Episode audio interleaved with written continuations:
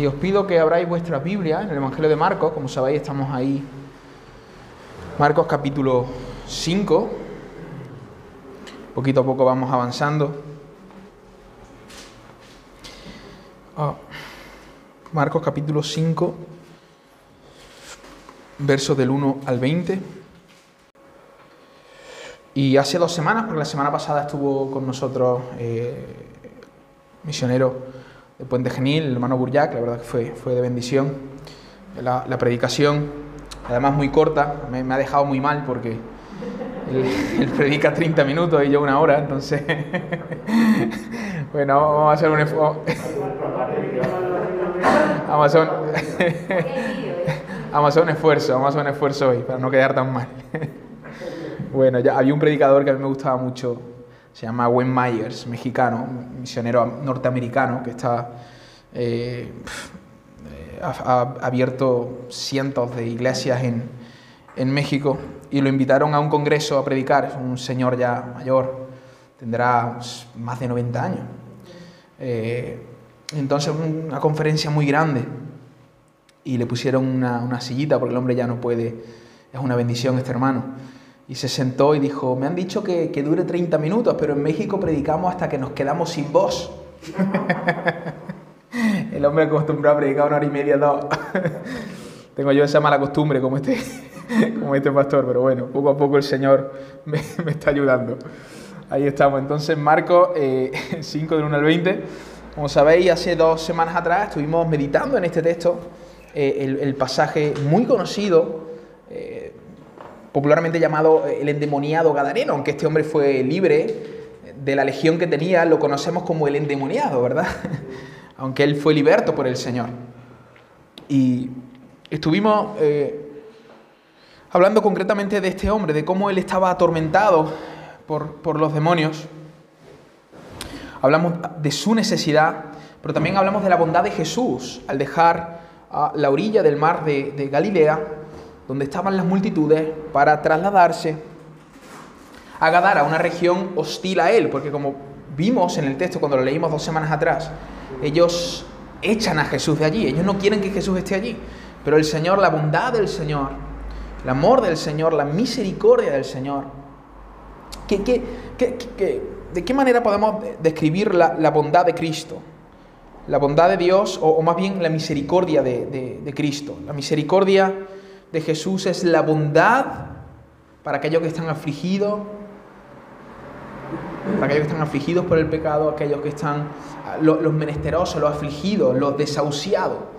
Cuando siempre que vemos este atributo de Dios en las Escrituras, tanto en el Antiguo como en el Nuevo Testamento, lo hemos relacionado con los más desfavorecidos, con los más afligidos. Y eso es lo que hace Jesús. Él se traslada a Gadara para atender a este hombre que está afligido. Ah, que está prácticamente desahuciado, el Gadareno. Y él va allí para libertarle.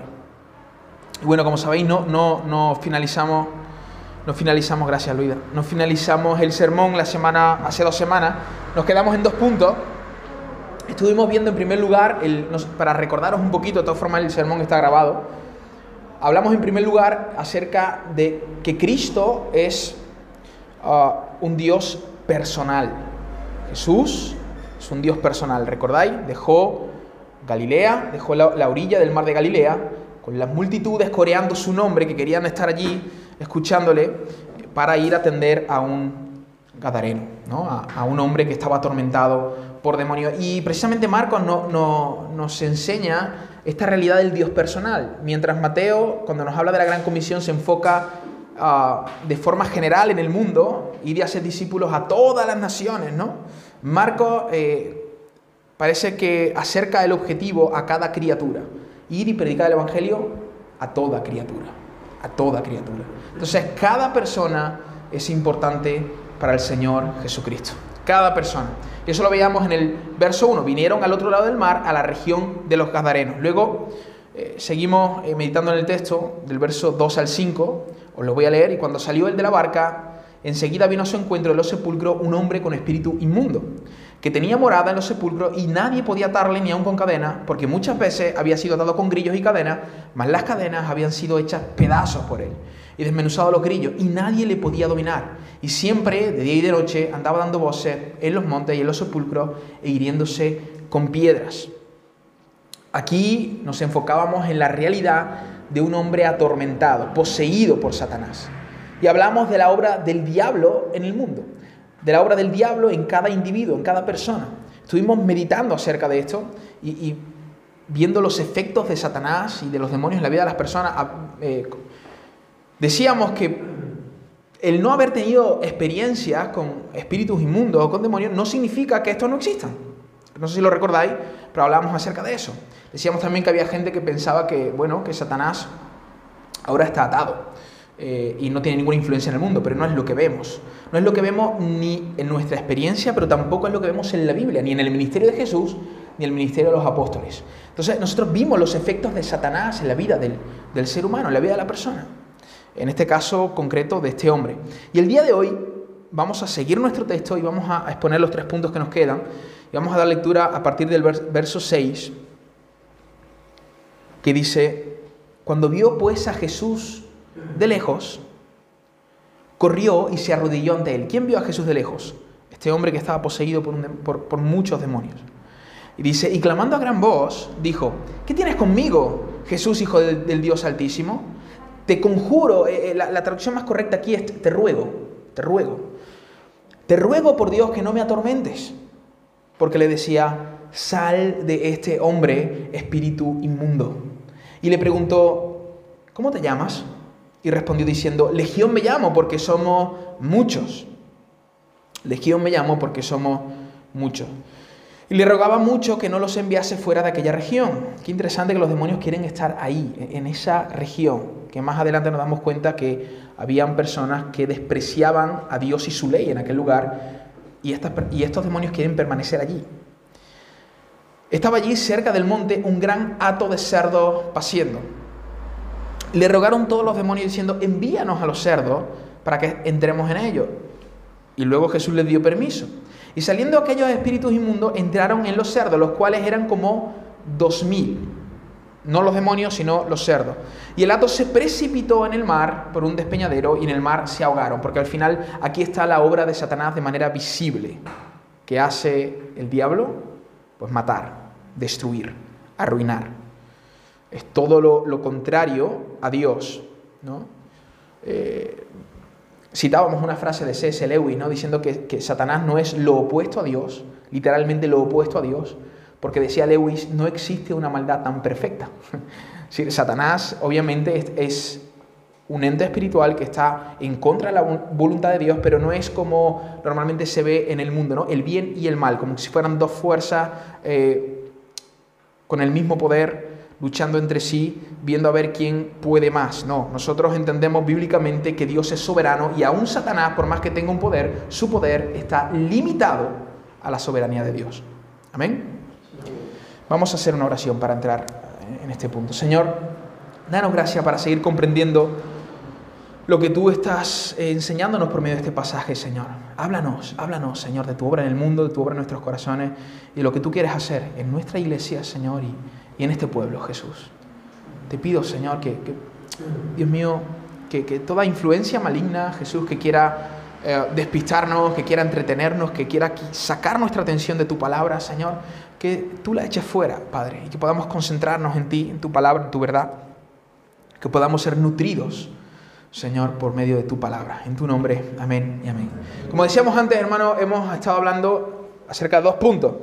Eh, Cristo es un Dios personal, es un Dios que se relaciona con, con, el ser humano, que está interesado en cada individuo, en cada criatura. Y por otra parte, veíamos en este pasaje también a un hombre totalmente atormentado por demonios. Vemos que Satanás tiene influencia en el mundo hoy y vemos que Satanás, eh, vemos cuál era el efecto de la obra de Satanás en la vida de este ser humano. Ahora vamos a hablar de otra cosa y en este caso es la oposición de Satanás en la misión. Este sería el tercer punto. Si hubiera alguien tomando nota, la oposición de Satanás en la misión. La oposición de Satanás en la misión. Cuando leemos los versos 6, 7 y 8 nos damos cuenta ah, de la oposición demoníaca en la misión de extender el reino de Dios. ¿Os dais cuenta que este hombre poseído por demonios se abalanza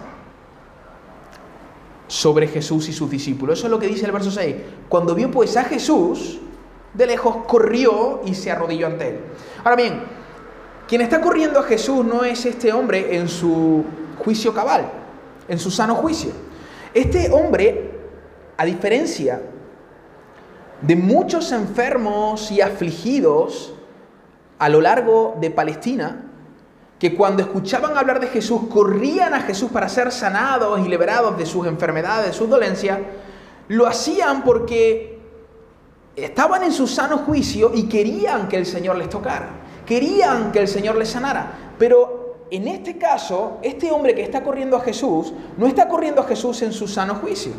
Él está poseído por, por varios, por muchos, ahí dice que era una legión, por muchos demonios. Y son los demonios los que se están acercando a Jesús por medio de este hombre. ¿Se entiende? Son los demonios los que están corriendo a Jesús. Como veíamos al principio, eh, o más bien hace dos semanas atrás, uh, este era un hombre peligroso. La gente no quería pasar por allí. De hecho, le habían atado con cadenas por lo mismo. Eh, podemos, luego lo vamos a hablar más adelante, vamos a hablar de cómo el pecado degrada a la sociedad porque cuando leemos el texto al principio y vemos que le habían, los habitantes de Gadara le habían atado con cadenas y con grilletes, podemos pensar que ellos estaban pensando en el bien de este hombre, tratando de hacerle un bien para que el hombre no se hiriera, porque él se iría con piedra. Pero la verdad es que estas personas de Gadara solo estaban pensando en su propia seguridad. Y por eso estaban atando a este hombre. Y vamos a hablar más adelante acerca de la degradación ah, de una sociedad a causa del pecado en este caso eran los, hombres eh, de Gadara. Pero este hombre hería a las personas que pasaban por allí. Él las hería. Él quería hacerles daño. No él, sino los demonios que estaban en la vida de este hombre. Sin embargo, los demonios llevan a esta persona cerca de Jesús. ¿Por qué? Satanás quiere oponerse a la obra de Jesús de Nazaret, hermano. ¿Recordáis qué había ocurrido antes de esta escena? ¿Qué había pasado antes de que Jesús llegara a Gadara y se encontrara con el endemoniado gadareno? ¿Recordáis el capítulo 4?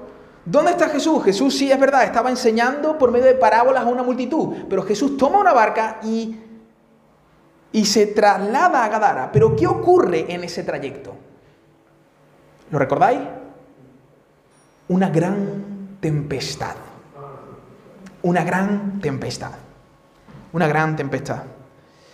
Hermanos, ¿será que la tormenta pasada fue una mera coincidencia? ¿Será que no estaba la mano del maligno allí? Justo antes de que Jesús llegara a Gadara, leemos en el capítulo 4, verso 37, que se había levantado una gran tempestad. Fijaros, dice, pero se levantó una gran tempestad de viento y echaban las olas en la barca de tal manera que ya se anegaba. Conforme los discípulos iban, Jesús de Nazaret y los discípulos iban llegando a Gadara, la tensión aumentaba. ¿Os dais cuenta? Se levanta una gran tempestad. Pablo nos habla acerca de la oposición satánica en la misión. Cuando él escribe, por ejemplo, la carta a los tesalonicenses, ah, sobre todo para aquellos que creen que Satanás está, no está haciendo absolutamente nada en este mundo, el apóstol Pablo dice, le escribe a la iglesia que él había plantado en Tesalónica, una iglesia local, pequeña iglesia local que él había plantado allí. Él dice, hermano, yo tengo muchas ganas de veros, he tratado de veros muchas veces, pero, pero, fijaros, lo voy a leer. Dice, pero nosotros, hermanos, separados de vosotros por un poco de tiempo, de vista, pero no de corazón, tanto más procuramos con mucho deseo ver vuestro rostro. Por lo cual quisimos ir a vosotros, yo Pablo ciertamente una y otra vez. Y fijaros lo que dice, pero Satanás no se estorbó. Satanás no se estorbó. Cuando nosotros leemos los evangelios y leemos el libro de los hechos y observamos tanto el ministerio de Jesús como el ministerio apostólico, vamos a notar algo muy, muy, muy frecuente. ¿Qué es? Oposición demoníaca. Constantemente. Constantemente. tanto en el ministerio de Jesús, cuando él entraba en las sinagogas, eh, tanto en el ministerio del apóstol Pablo, cuando él estaba entrando en, en sinagogas judías como en lugares que frecuentaban los griegos. Constantemente oposición demoníaca. Todo el rato, todo el rato. Todo el rato, hermano. Y este pasaje no es diferente. Este pasaje no es diferente. Jesús llega a este lugar. Este hombre poseído se abalanza sobre Jesús. ¿Pero qué hace? Se tiene que postrar, porque reconoce que allí está el Hijo de Dios. Qué interesante. Los demonios reconocen cosas que muchos de los oidores de Jesús no reconocían, que Él era el Hijo del Dios Altísimo. Los demonios tienen más conocimiento que muchos de nosotros sobre Jesús. De hecho, los demonios creen y su, su, creer en Dios les produce temblor. Creen y tiemblan. Creen y tiemblan. Muchos demonios, o los demonios, conocen más a Jesús, intelectualmente me refiero obviamente, más que muchos cristianos. Qué triste, ¿verdad? Pero esto es una realidad. Fijaros que se acercan, se acerca este hombre a Jesús y reconoce, tú eres el Hijo del Dios Altísimo. Y se tiene que postrar. Ahora, hermano, Jesús llega a aquel lugar y no dice, sal de él. Y el demonio sale. No fue así. No ocurre esto así. El texto nos enseña que hubo una especie de resistencia, una especie de, tensión en ese momento. ¿Por qué? Fijaros, si queréis lo podemos leer otra vez. Dice, te ruego, ¿por qué? Porque él estaba rogando, estos demonios, o el portavoz de esta legión, porque él estaba rogando a Jesús que no le atormentara. ¿Por qué? Porque Jesús cuando pisó aquel lugar, lo primero que hizo fue decir, vete de él, espíritu inmundo, sal fuera de él. Sin embargo, estos demonios están resistiendo la obra libertadora de Jesús. Eso está ocurriendo ahí en el texto. Los demonios están resistiendo. Es lo que nos dice eh, el texto. ¿Por qué, ¿Por qué los demonios reaccionan de esa manera? Porque Jesús les decía, sal de este hombre, espíritu inmundo. Sal de este hombre, espíritu inmundo. Por eso les rogaba, por eso les rogaba. Ahora, hermanos, una pregunta. ¿Podría haber echado Jesús a esos demonios de primera hora? ¿Creéis que sí? ¿Que no? ¿Podría el Señor haber llegado y haber hecho sí? fuera. Si él hubiera querido, sí. Por supuesto, de hecho lo había hecho en un, en un montón de veces. De hecho, fíjate, yo no, yo no creo, yo no creo que este hombre poseído por un demonio se acercara con esa furia para más tarde postrarse e inclinarse. La intención sería otra, pero a medida que se iba acercando iba notando que aquel hombre que estaba allí era el Hijo del Dios Altísimo y por lo tanto lo único que le restaba era postrarse postrarse, inclinar la cabeza y reconocer quién era aquel hombre. Jesús podía, por supuesto que podía, haberle echado eh, en un plis en un abrir y cerrar de ojos, pero la pregunta es, ¿por qué no lo hizo? ¿Por qué no lo hizo? Él podía hacerlo, el que calmó la tempestad tiene poder para echar fuera demonios de manera inmediata, claro que sí. Pero hermano, Jesús permite esta situación de resistencia para enseñarle algo a sus discípulos. En la tarea de llevar a cabo la misión de Dios habrá resistencia. En la tarea de llevar a cabo la misión de Dios habrá resistencia. ¿Qué hubiera ocurrido si Jesús en, cada, en cada ah, posesión demoníaca hubiera expulsado a su demonio de manera inmediata, rápida? que cuando el Señor hubiera ascendido al Padre y los discípulos se hubieran encontrado con situaciones similares y no hubieran podido de primera hora echar fuera estos demonios, o hubieran visto que Satanás estorba la obra de Dios, ellos seguramente se hubieran frustrado. Pero como ellos pasaron por experiencias como esta, donde vieron, donde vieron que Satanás se opone a la obra de Cristo, entonces, entonces ellos entendían que mientras estuvieran de este lado de la eternidad, iban a padecer oposición demoníaca. Eso sí, solo experimentan la oposición demoníaca aquellos que están en misión. Si tú no estás en misión, posiblemente, claro que sí, no, habrás notado ningún tipo de oposición. Pero aquellos que están en misión, hermano, experimentan de cerca la opresión y la oposición, la resistencia demoníaca. Lo experimentan de cerca. Lo ven constantemente. Satanás está como es, él es parecido, semejante a un león. ¿Recuerdas lo que dijo Jesús? Él está buscando a ver a quién va a devorar. No recuerdo si lo dijo el Señor o lo dijo uno de los apóstoles. Pero Satanás es similar a un león rugiente. No es el león, es similar a un león.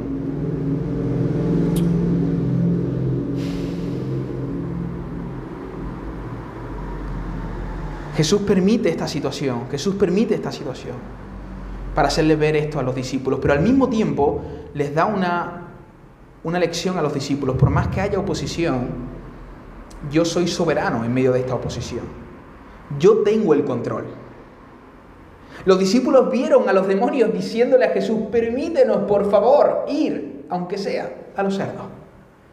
Solo podemos ir a los cerdos si tú, oh Hijo del Altísimo, nos das la orden, si no, no podemos.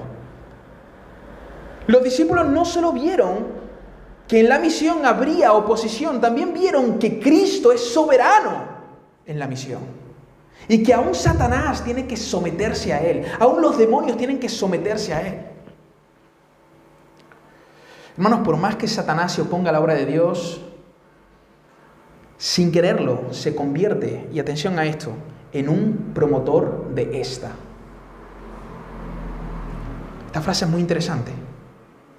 Por más que Satanás se oponga a la obra de Dios, sin quererlo, porque él no quiere esto, pero sin quererlo, él se convierte en un promotor de esta. Aquí los demonios están oponiéndose a la obra de Jesús y Jesús está utilizando la maldad de los demonios para darle una lección a sus discípulos. ¿Te das cuenta? ¿Te das cuenta? E-, ese es nuestro Cristo. Él es sabio. Él no solo es soberano, Él es sabio. Él es increíble. Hermanos, Dios en su sabiduría y soberanía utiliza aún la maldad de Satanás para ejercitar fe en sus siervos y producir crecimiento espiritual en ellos. Oh, gloria sea su santo nombre. Por eso cuando nosotros pasamos por momentos difíciles, pasamos por enfermedades, pasamos por oposiciones de Satanás, del diablo, estamos sufriendo, padeciendo y parece que las cosas nos están yendo mal, pero dice el apóstol Pablo en el libro de los Romanos, todas las cosas ayudan a bien a aquellos que aman al Señor y conforme a su propósito han sido llamados. Todas las cosas, aún las peores catástrofes. Todas las cosas. Y, teniendo esto en mente, teniendo la soberanía del Señor en mente, ya pueden venir todas las oposiciones del diablo que Él quiera. Que nosotros vamos caminando hacia adelante con paso firme. Porque Jesús de Nazaret va por delante de nosotros, hermano. Esto es increíble, esto es increíble. Hermano, ¿no fue esto lo que ocurrió en la vida de José? ¿No, no fue esto? Ahí están sus hermanos, llevándole a Egipto, vendiéndole a los ismaelitas para que más adelante los ismaelitas lo llevaran a Egipto. ¿Y quién está trabajando en la mente de sus hermanos? ¿Quién está trabajando en la mente de los ismaelitas? ¿Quién? ¿Quién? Satanás. El diablo. Allí está la esposa de Potifar. ¿Quién está trabajando en la mente de esta mujer? ¿Quién? ¿Quién? Ahora, hermano, ¿quién está detrás de todo esto? Oh, gloria sea su santo nombre. ¿Quién está detrás de todo esto? El Señor. Dios está allí. Y después de todo lo que José pasa, finalmente el Señor levanta a José. ¿Te das cuenta? Dios es soberano.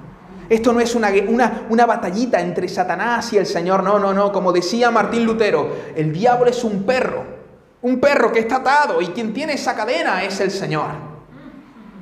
Ya está. Satanás está tratando de hacerle daño a la iglesia, está tratando de hacer mal al mundo, cegando el entendimiento de este mundo. Y, y esa es su labor hasta que Él sea juzgado en el final de los tiempos y lanzado al lago de fuego que ha sido preparado para él y sus demonios. Y eso es lo que él va a estar haciendo.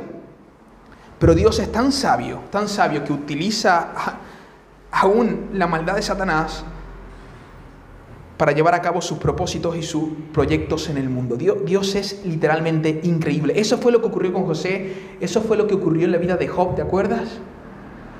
Satanás tiene poder para hacer ciertas cosas en el mundo y, y Satanás obra en la vida de Job de tal manera que le quita sus posesiones, le quita su familia, le quita su salud, pero al final del libro de Job, Job dice, de oída te había oído, Señor, pero ahora, ahora mis ojos te ven. Y dices tú, ¿quién hizo eso? Obviamente el Espíritu en el corazón de Job. Pero ¿qué utilizó el Espíritu? Todas las cosas que Satanás estaba haciendo. Todo obra para bien, todo obra para bien. Hermanos, el Señor es bueno. Eso fue lo que ocurrió en la vida de cada uno de estos hombres. Dios es bueno. Es más, es más. ¿Qué ocurre antes de este texto? La tempestad. ¿Te acuerdas? La tempestad. Están allí sus discípulos. Ahora, con aquellos doce que estaban con Jesús, ¿había pescadores? Sí. Había pescadores allí. Había gente que estaba acostumbrada a estar en el mar. Y con las tempestades, sí, sí, había hombres allí. Sin embargo, llegó un momento que la tempestad que se levanta era tan inusual. Ellos no estaban acostumbrados a lidiar con aquello que tienen, que tienen que confiar en Jesús, tienen que despertar al Maestro y decirle que nos morimos. Les faltó fe en aquel momento, les faltó fe en aquel momento. Y el Señor les está una vez más enseñando a sus discípulos. Pero es muy interesante notar algo en este pasaje que pasa desapercibido.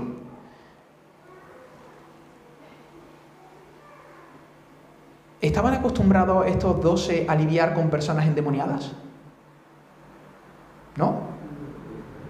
No estaban tan acostumbrados. ¿Cómo? De hecho, más adelante, más adelante, ellos no pueden expulsar a un demonio. Ellos no están acostumbrados, esto es un terreno desconocido. Sin embargo, en el texto, en ningún lugar se ve a estos hombres amedrentados. No sabemos si lo estuvieron, pero no se ve.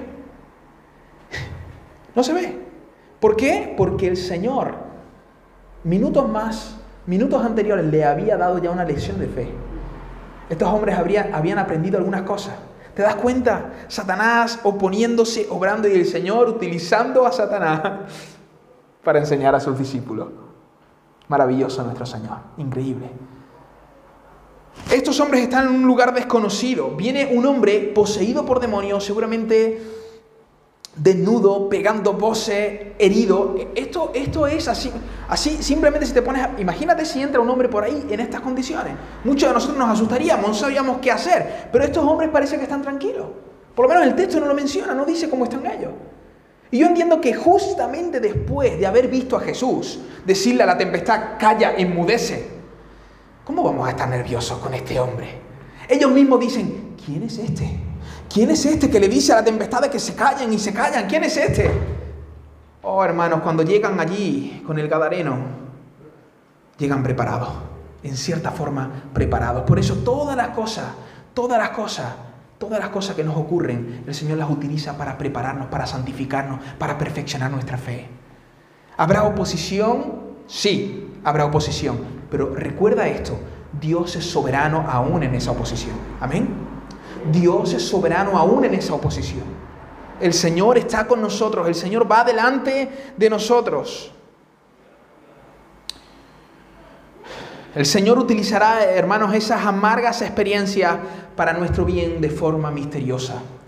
Hace tres semanas atrás, más o menos, estuvimos en una boda de dos chicos de, nuestra congregación, que de hecho hace poco se bautizaron allí en Puente Genil. Y nosotros estamos orando por esta boda, estábamos ilusionados porque iba a haber mucha gente no creyente que iban a estar allí. Eh, y claro, nosotros diciendo, escuchando el mensaje del Evangelio la proclamación del Evangelio. Cuando llegamos nosotros a, aquel lugar, parece ser que la mayoría de las familiares de, de estas personas, la gran mayoría, no todos, pero se tomaron la ceremonia a cachondeo. La gente charlando, conversando. Algunos sí, eran más respetuosos, pero incluso familiares muy íntimos de la novia, mientras estaba compartiendo la palabra de Dios, estaban allí riéndose, hablando, desconectados de lo que estaba ocurriendo. Y en ese mismo momento fue, Satanás está obrando aquí. ¿Qué es eso? Lo que pasa es que nosotros tendemos a ver todas las cosas de manera... No, eso es normal, es que son gente del mundo. Claro que sí, gente del mundo. ¿Y están debajo del poder de quién? Y como vemos las cosas de forma normal, no oramos, no intercedemos. Decimos, bueno, ya está, en otra, otra ocasión será. No, no, no, no. ¿Qué hace Jesús aquí? Jesús expulsa a este, a este demonio. En momentos así tenemos que tener sensibilidad espiritual y empezar a orar. Señor, eh, eh, atrae, atrae la mente de estas personas, que estén atentas. Y, nosotros allí, Señor, por favor, haz algo. Obviamente no nos ponemos a gritar ni a alzar la voz, pero estamos allí orando, Señor, haz algo, haz algo en alguien, en alguien. Si, si, si los demonios están así, es porque algo tú quieres hacer aquí. Algo quieres hacer aquí. Y estábamos, yo estaba personalmente un poco eh, triste, decepcionado con la situación. Pero cuando terminó eh, la ceremonia, terminó la boda, vino mi padre y me dijo, ¿sabes qué? El padre de la novia, que estaba delante mía, escuchando el sermón, me dijo, quiero tomarme un café contigo, necesito hablar contigo. Oh, hermano, una persona, da igual, una persona, una persona estuvo atenta al mensaje del Evangelio. El trabajo de Satanás es ese, distraer, cegar el entendimiento. Y ahí tenemos que orar, tenemos que clamar, tenemos que interceder para que el Señor haga su obra. Amén. Seguimos con los siguientes versos. Dice, y los que apacentaban a los cerdos huyeron y dieron aviso en la ciudad y en los campos y salieron a ver qué era aquello que había sucedido. Vienen a Jesús y ven a aquel que había sido atormentado del demonio y que había tenido la legión sentado, vestido y en su juicio cabal. Tú ves eso y ¿qué haces? Das botas de alegría. Este hombre estaba enfermo, ahora está sano, este hombre estaba poseído, ahora está libre. Pero ¿qué fue lo que hicieron ellos? Dice que tuvieron miedo. Esto, esto es muy raro. Y les contaron los que habían visto cómo le había acontecido al que había tenido el demonio. Hermanos, todo el mundo conocía a esta persona. Esta era una persona popular en Gadara. No era cualquier hombre, era alguien que todo el mundo conocía. Dice entonces que les contaron lo que habían visto, cómo le había acontecido al que había tenido el demonio, había tenido el demonio pasado, y lo de los cerdos. Y comenzaron, fijaros qué interesante, y comenzaron a rogarle que se fuera de sus contornos. Hermano, esto es una realidad. La sociedad, escucha bien esto, la sociedad aborrece a Jesús. La sociedad aborrece a Jesús. Y claro, quizás tú dices, bueno, Nemías, yo no lo veo así. Yo hay gente que, con los que hablo y, me escuchan, me escuchan acerca del Señor. Genial. Yo, yo te invito a que hagas una cosa. Que sigas pasando tiempo con ellos y empieces a confrontarla en cuanto a su pecado. Te vas a dar cuenta lo rápido que van a saltar. Estos hombres no hubieran tenido ningún problema, hermanos, ningún problema si aquellos cerdos no se, habían, no se hubieran, no, hubieran caído en el, en el acantilado. Estos hombres no hubieran tenido ningún problema. ¿Qué pasa? Dos mil cerdos, ¿sabes lo que significa eso? Dinero. Jesús, tú quieras venir aquí y liberar a alguien, me parece fenomenal, pero mira, no, toques nuestros asuntos. ¿eh? Y, mira, esta, esta, esta ciudad Gadara era parte de, una región que se llamaba Decápolis. Varias ciudades había allí. Hay alguna... Parece que había mucha influencia griega en aquel lugar, entonces por eso dicen que estaban apacentando a cerdos. Los, eruditos no acaban de, estar de acuerdo con esto. Algunos piensan que eran griegos, otros piensan que eran judíos, que les importaba un comino a la ley de, Dios, que también lo sabía, que también lo sabía. También los había, por ejemplo, los publicanos eran así, la mayoría de ellos. No, les daba igual la ley del Señor. Ahora, fuere como fuere, esta era una sociedad totalmente pagana, que aborrecía a Dios y aborrecía su ley. Totalmente pagana. Y quieren seguir siéndolo. Quieren seguir siéndolo. Si vienes aquí y libertas a, este, a esta persona, nos parece genial, pero no, pero no vengas a hurgar en nuestras vidas, Señor. No vengas a decirnos que, que no podemos conversarlo. No, vengas a decirnos qué cosas tenemos que hacer y qué cosas no tenemos que hacer. Jesús incomodó a esta sociedad. Y hermano, nuestra vida cristiana, tarde o temprano, si la vivimos para la gloria de Dios, va a incomodar a aquellos que están ahí fuera.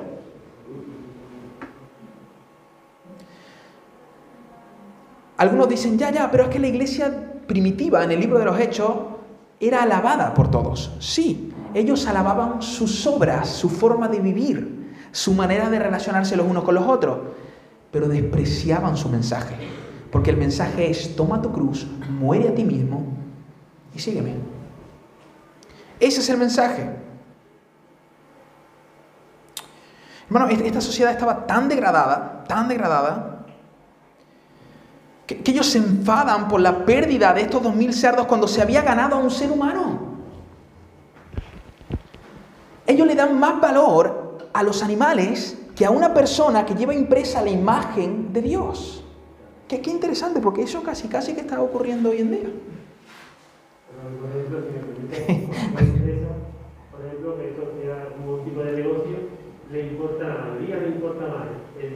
Que Totalmente. que. Totalmente. Eh, eh, eh, estamos viviendo en una sociedad degradada, degradada y cada vez más degradada. Esta es la realidad. Ellos, intuyeron que Jesús no solo iba a cambiar su orden de prioridades, sino que iba a cambiar muchas más cosas en Gadara. Y no estaban dispuestos a eso. No estaban dispuestos a eso. Ellos estarían dispuestos a recibir a Jesús siempre y cuando no se metiera en sus vidas, hermano. No les confrontara con su pecado, no hiciera una reforma en su manera de vivir. Y, y así somos muchos de nosotros. Podemos escuchar a Jesús, incluso ser fieles asistentes al culto. Venimos, escuchamos, pero hasta ahí, hasta ahí. No me apriete. E- Esto no me lo toque. Este becerro de oro no lo, no, lo tire. A- Hasta aquí llegamos. De nosotros somos así, pero el Señor no quiere un área de nuestra vida, el Señor lo quiere todo. Bueno, el Señor es incapaz de llegar a nuestra vida y quedarse en un rincón de ella. Él quiere ser el centro de nuestros corazones, así como en la boda de Caná. ¿Te acuerdas? Él llega como un invitado, pero al final se convierte en el centro. Él es así. Él es así. Jesús de Nazaret es así. Así somos nosotros, hermanos, también. Podemos escuchar a Jesús, podemos simpatizar con Jesús siempre y cuando no venga a hurgar en nuestra vida. Y quizás podemos estar pensando, bueno, Nehemías, eso ocurre más fuera. No, no, en muchas iglesias locales también ocurre eso. ¿Sabes lo que le, le pas- le pasó a un amigo mío que pastorea una iglesia? Que hace un año y medio más o menos le echaron. ¿Por qué? Porque decían que predicaba en contra del pecado. Pues, pues, ¿de qué quieres que predique entonces? ¿De qué predico? Es que tus predicaciones son muy fuertes. No, hermano, yo estoy exponiendo el texto bíblico, lo que está aquí. Y empezó a juntarse con diferentes matrimonios de la iglesia y a confrontar cosas que estaban ocurriendo. Pues entre todos vamos a hacer una votación y fuera. Hay algunas iglesias locales que desgraciadamente ya se han convertido en sinagogas de Satanás. Esa es una verdad. Que eso nunca, hermanos míos, nunca, nunca nos ocurra a nosotros. Nunca, jamás, jamás. Que podamos amar al Señor y amar su palabra. Siempre, todos los días de nuestra vida. Y que si Jesús no quiere incomodar, que nos incomode. Porque va a ser para nuestro bien. El Señor no es un tirano, hermano. Cuando el Señor viene a, a- arrancarte algo que tú lo tienes como tu mayor tesoro, eso, eh, eso no tiene valor al lado del Señor.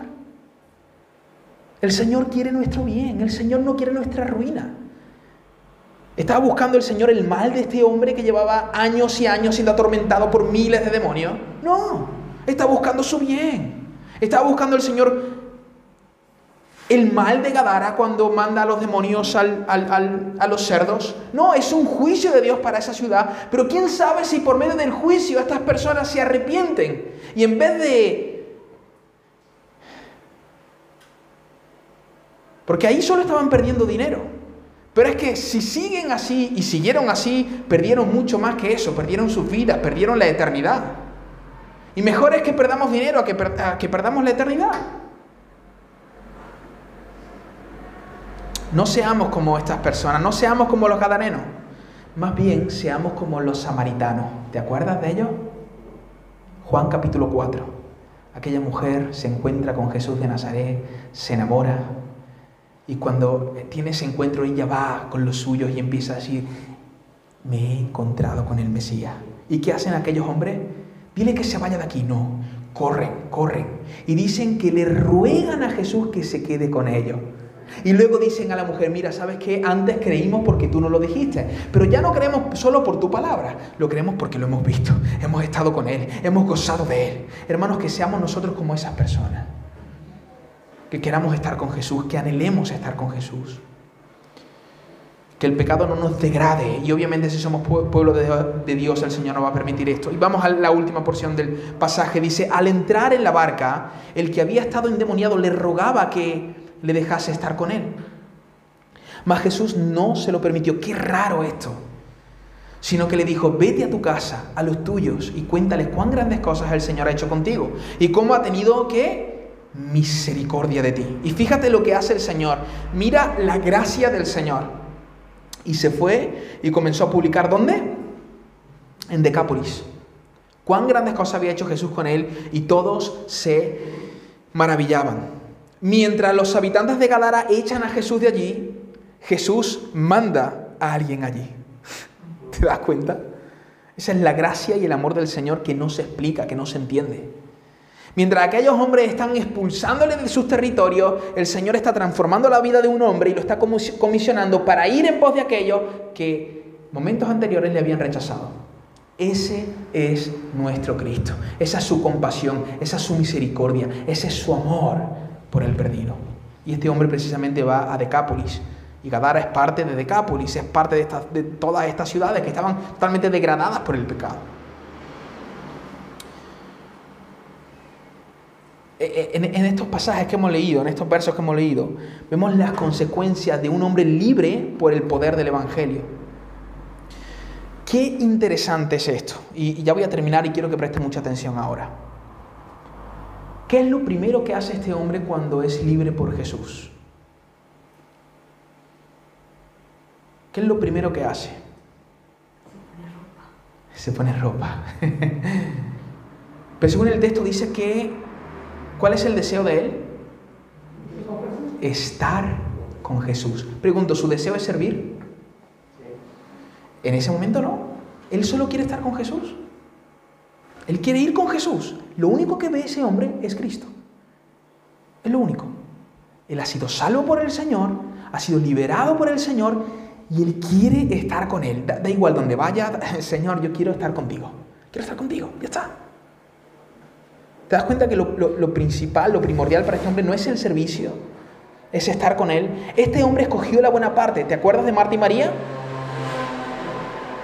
ella, está en ella, ella escogió la buena parte, la otra estaba afanada sirviendo, pero esta ha escogido la buena parte. Este hombre, hermanos, cuando realmente hemos sido liberados por Cristo, hemos sido salvados por Cristo, el primer, la primera reacción que se gesta en nuestro corazón es de amar a nuestro Señor, de estar con Él. Ahora sí, cuando nos acercamos con Él y vamos a estar con Él, rápidamente el Señor nos envía. El servicio es una consecuencia de estar con Jesús. ¿Qué hizo la samaritana después de ver y conocer a Cristo? Corrió y fue y proclamó. Pero este hombre lo primero que hace es estar con el Señor, estar con Él.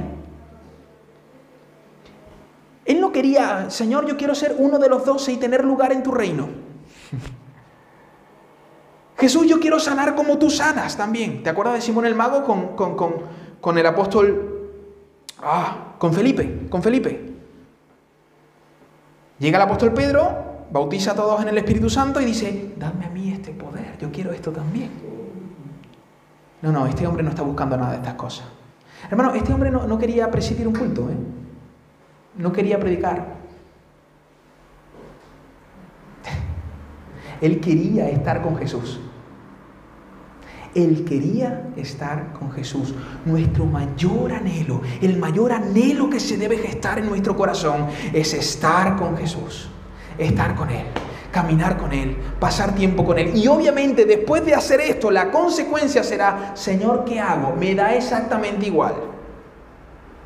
Hermano, os abro mi corazón y os digo la verdad, yo nunca, nunca, de verdad, nunca quise ser un predicador ni un pastor. Estas fueron cosas que se fueron dando. Yo, yo solo le dije al Señor, yo, yo quiero estar contigo y quiero servirte. Donde tú quieras, me da igual. Donde sea. Donde sea. Porque cuando amas a Jesús, este, este tipo de cosas, tú quieres servir al Señor.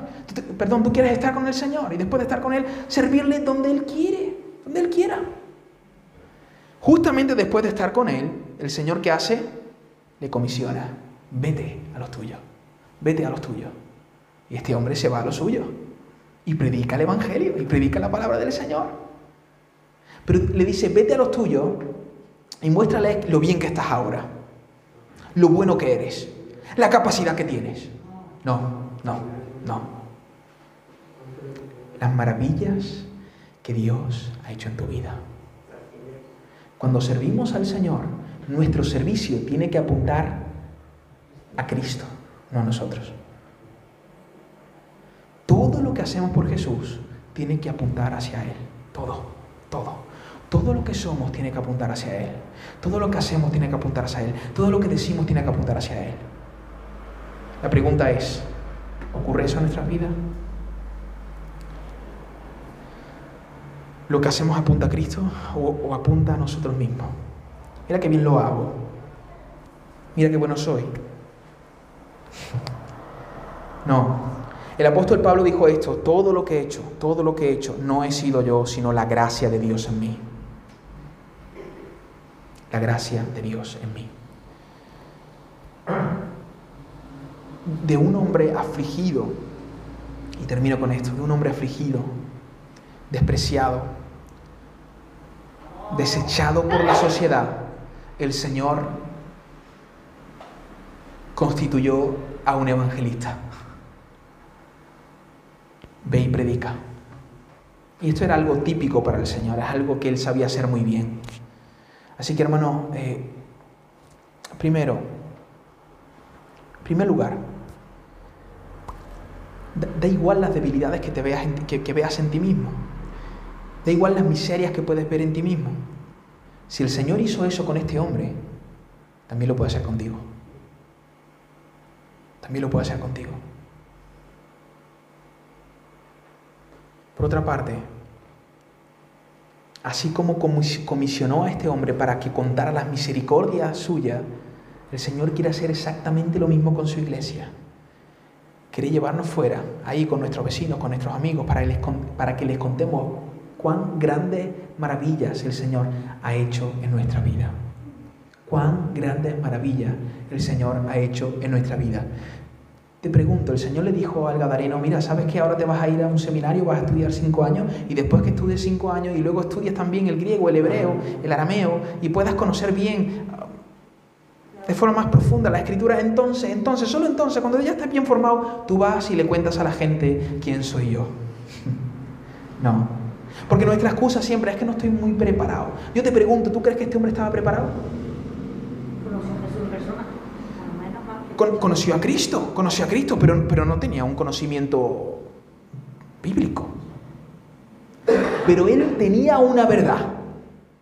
Yo me he encontrado con Jesús de Nazaret y yo estaba lleno de demonios y ahora estoy libre. Y solo es una cosa, que lo que él hizo conmigo lo puede hacer también contigo. Obviamente eso no es predicar el Evangelio, pero es contar que Dios tuvo misericordia de él y la puede tener con otros. Claro que sí. ¿Te acuerdas del ciego? ¿Te acuerdas? Oye, ¿qué ha pasado? Mira, a mí me deja ir historia. Yo sé una cosa, que antes no veía y ahora veo. y ahora veo, es lo que te puedo decir. Y ese hombre que me sanó es Jesús de Nazaret. Ya está. Eso sí que lo podemos hacer. Lo podemos hacer con nuestros vecinos, lo podemos hacer con nuestros amigos, lo podemos hacer con las personas que nos rodean. Claro que sí. Porque ahí fuera hay un mundo caído, hermanos, un mundo al cual se les ha arrebatado su identidad. El pecado les ha arrebatado la identidad al mundo, al mundo que hay fuera. Y nosotros que hemos encontrado nuestra identidad en Cristo podemos decirle, oye, oye, escucha, hay esperanza para ti porque para mí también la hubo. Y, por supuesto, mientras yo voy hablando y contando mi testimonio, en ese camino me voy preparando para poder eh, presentar razones de mi fe. Claro que sí, no estoy diciendo que, que, que no tenemos que prepararnos, claro que tenemos que hacerlo. Pero no esperamos a estar preparados para salir a proclamar. No, no, no. Ya podemos contar nuestro testimonio, ya podemos hablar el Evangelio de manera sencilla. Y eso es lo que nos, lo que nos toca, hermano. Salir ahí y proclamar al Cristo que vino a libertar a los oprimidos, que vino a predicar las buenas nuevas a los afligidos. El Señor es un Dios de amor. Y en su iglesia esta, esta característica, la misericordia, se tiene que notar. Misericordia. Por los afligidos, por los necesitados, por los menesterosos. Amén. Eso es lo que eh, la gente tiene que ver en nosotros.